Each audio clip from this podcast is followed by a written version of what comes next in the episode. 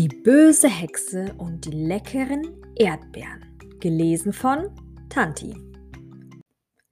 Die böse Hexe wachte an einem schönen sonnigen Sonntagmorgen auf und schaute aus dem kleinen, dreckigen Fenster in ihrem Schlafzimmer. Die Sonnenstrahlen kitzelten sie an ihrer Nasenspitze. Was sah sie denn da im Garten von ihrer Nachbarin Laura? Sie konnte ihren Augen kaum trauen. Mehrmals rieb sie sich die Augen, blinzelte, rieb nochmal die Augen und stellte fest, der ganze Garten war gespickt mit kleinen roten Punkten, und sie nahm ihre kleine Faust, rieb das Fenster sauber und erkannte, dass die kleinen roten Punkte saftige Erdbeeren waren. Sie glänzten und leuchteten im Schein der Sonne, und der bösen Hexe lief das Wasser im Mund zusammen. Schnell zog sie sich an, einen langen Rock mit einer Schürze und ein graues Oberteil. Sie putzte sich die Zähne, bürstete ihr zotteliges Haar und setzte ihren Hexenhut auf.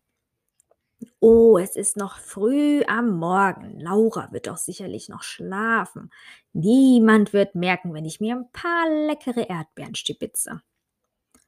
Leise schloss sie ihre Haustür hinter sich, tippelte in den Garten ihrer Nachbarin und zog ihre Schürze hoch, um die Erdbeeren da reinzulegen. Während sie sich bückte und die Erdbeeren pflückte, schielte sie immer wieder zum Haus von Laura. Oh, das ist riskant, flüsterte sie. Sie griff in ihre Schürze, steckte sich eine saftige Erdbeere in den Mund, schloss die Augen und freute sich jetzt schon auf die nächste Erdbeere. Rums, die Haushütte geht auf und in der Tür steht Laura im Schlafanzug. Sie guckte böse und rief: Hey, böse Hexe, hör auf, meine Erdbeeren zu klauen! Die böse Hexe erschrak. Sie öffnete die Augen und konnte nicht fassen, dass sie erwischt wurde. Mensch, Mist! Mit vollem Mund nuschelte sie.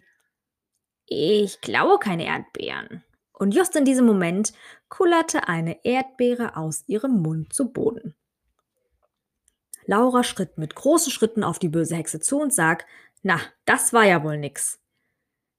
Die böse Hexe schluckte hastig den Rest der Erdbeere runter und murmelte, Entschuldige, die Erdbeeren sahen so lecker aus.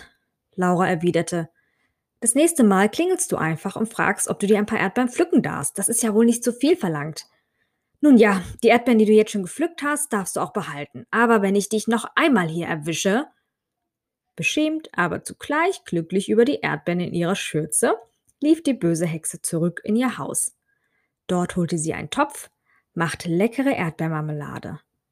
Während die Marmelade vor sich hinkochte, flüsterte sie, ein Glas mit Erdbeermarmelade bekommt auf jeden Fall Laura.